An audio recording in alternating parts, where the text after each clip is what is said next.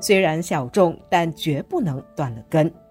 在籍贯和方言逐渐式微的年代，本地有一群少数籍贯群体仍紧紧守着祖籍文化和乡音。新系列播客《原乡音异乡情》，随我凤琴一起去听听他们如何让自己的文化和方言继续在这片土地开枝散叶。第一集节目带你走进新加坡的温州社群。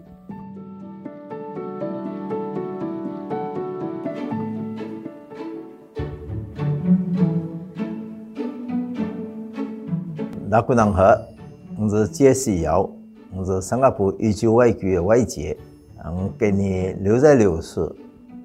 大家好，我是张西友，新加坡温州会馆的现任会长。我今年六十六岁，我是本地出生的第二代的温州人。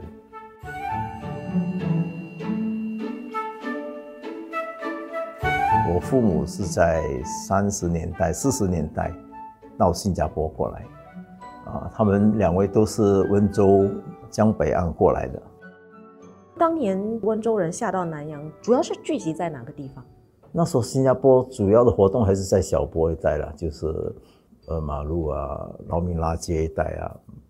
而且那时候过来的都是男士比较多，太太还是留在中国啊。好像我父亲跟我母亲结婚了五年之后，我母亲才有机会到新加坡来。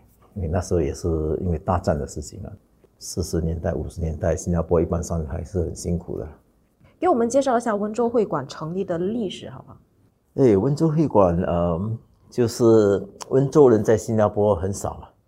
新加坡主要的华族移民还是广东、福建比较多。第一位会长是金天放，金天放温州过来之后，他和几位比较有受教育的，就是呃。开始主办这个温州会馆，主要是帮助那些温州过来的那些新，那时还不叫移民，就是过来新加坡在这边找饭吃嘛。就只要是温州人，他们都能够参温州会馆的组织。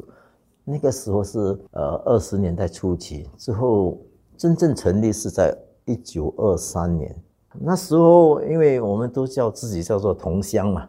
所以那时候，呃，我们的就是组织就叫做温州同乡会，主要是照顾同乡人。后来就应该是一九三十年代的时候，就改成温州会馆。当然成立初期也是很辛苦了，我们就在小波一带租了一些店屋，当做我们的会所，然后又搬了大概三次吧。哦，最近就是在七十年代初期。我们就搬到我们现在的木子，在牙龙三十七巷。嗯，当初下南洋的这些温州人面对的最大挑战是什么？首先当然是语言啊，因为其实温州话在新加坡的方言排名排不到前十名啊，都是南部的沿海，就是广东、福建、潮州、海南都是排到前十名，所以就是因为语言的问题。人家说温州话听起来有点像日本话，人家说哎。这个华人在讲什么日本话？所以很多时候那个时候就是跟福建、广东移民过来的，就语言上就是很难呃了解对方要讲的什么。有时就也是因为这样的关系起了争执啊之类啊。所以就提到我们的首两届的会长金天放和陈叶书，他们都是啊有受过教育的，就是华语嘛，还是跟其他的。籍贯了的华人能够交谈。嗯，您刚刚提到会馆成立到现在前后搬了三次。对，其实开始是租过来，后来就在小波三龙街，我们就买了第一所的会所。那时候是买那种旧店屋啊，楼上楼下就是一间啊，当做我们的会所。那个时候，因为我们早一批的都是没有什么受过教育嘛。过来温州人觉得是教育对子女会比较重要，所以我们就办过一间叫做桥南公学，就在电务。呃，我本身也在桥南公学受过小学教育，就是楼下有一间课室，楼上有两间课室，就是早上三班，晚上三班。啊，那时候老师应该也有五六位了，啊，校长那时候我们就讲笑话，就是那边的老师要做校工，校长要帮忙打钟。那学校一直维持到一九七十年代的初期，一直到我们搬过来这边，因为人数也不够嘛，就决定把学校交还给政府，政府就和某一些学校混合在一起，就在新镇里面建了一些学校。本地的温州社群有多大？温州人应该在一九五十年代、六十年代应该是鼎盛时期啊，那个时候应该有。一千多一点的会员，啊，目前我们的会员是六百位左右，会员少了，因为可能新加坡政府的政策太好了，很多会员都同化了，呃，而且新加坡一般上的这个籍贯的分别也比较少，好像说会员的子女温州人啊，你娶了一个潮州人或者广东人啊，或者嫁给广东的福建人，一般般。就是对这些籍贯的分区也比较不很明显，就是会员第二代、第三代很少要加入会馆的活动，所以老的一批走了之后，年轻的不进来，所以目前也有搞到六百多位会员是很还是很不错啦。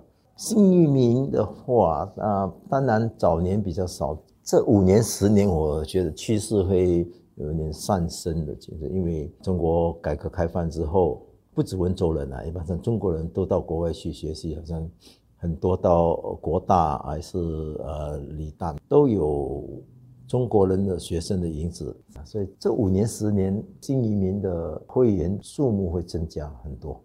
那我知道说新加坡温州会馆也被称为温州海外第一馆哦，是什么原因呢？对，新加坡会馆就是在一百年前我们建立，在那个时候很少温州人会到国外去，到国外去只是到南洋。现在的趋势，当然你去到很多欧美国家，就是中国改革开放之后，很多温州人有机会到欧洲去，到美国去，他们在欧美都成立很多会馆，那也是这二三十年的事情。他们的规模可能会比我们大，好像意大利的温州人都是好几万嘛，啊。在意大利，整个城镇里面呢，一半的都是华人，华人的话都是温州人啊。他们人数可能多，不过历史可能就没有我们这么久了。所以我们在温州来讲，讲到新加坡的温州会馆，他们说啊，那是海外第一馆。那会馆过去这一百年来是怎么去继续传承温州的文化习俗或者语言这方面呢？语言方面，我觉得这份功夫我们还做得不好，算作失败了，因为。新加坡早年就是把这些方言全部改成华人嘛，你是学华语就好。另外一个第二语言英语，所以方言这方面，在新加坡的温州人里面，一般上家里都不用温州话讲话了。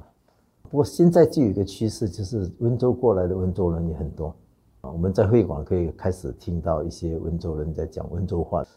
文化方面，就是中国的温州人有一点比较特别的饮食，啊，虽然中国人还是米饭为主，不过有一些就是主食还是比较温州的形式，就是我们叫做年糕、白果，有叫做水镇果，是吧？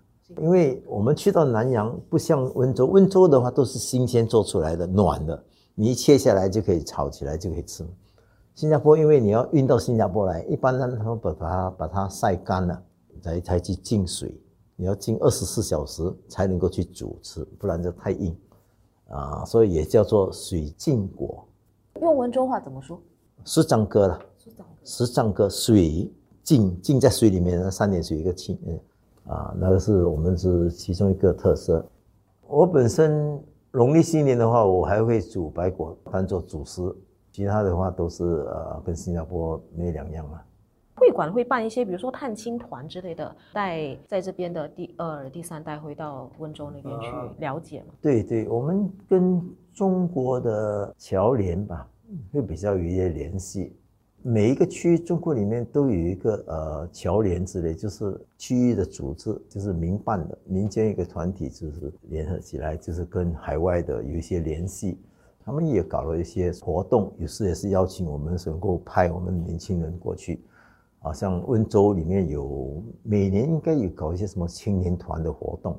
几年前我们有派人，就是一两位年轻的会员董事参加他们的活动，也很多会员也是第一次到温州去啊。那现在会员还是以年长一辈居多吗？应该七八十八线都是超过五十岁以上的。呃，年轻的话，我们就尽量把他们引进来。像我每年都有颁发一些奖学金给会员的子女，从小学、中学到高中到大学。所以我希望从这一个过程中，能够引进一些比较年轻的下一代。有看到一些效果了吗？效果还不会说很明显，希望再继续下去，会引进一些第二代，因为他们可能一般上大学毕业之后。通常十年还在摸索嘛，还在怎么去把自己的事业搞起来什么？通常对会馆这一类还不会说很爱好。我们希望他们如果到了四十岁，事业比较稳定，家庭稳定的话，能够加入我们会馆的活动。呃，当然会馆在新加坡虽然有两三百间，不过我们还不知道会馆长久下来有怎么样的发展。呃，好像我们会馆就这样挣扎了一百年了。新加坡有很多会馆，也超过一百年的历史，很多间。再下来一百年怎么进展呢？没人知道，我们只能够 拭目以待啊。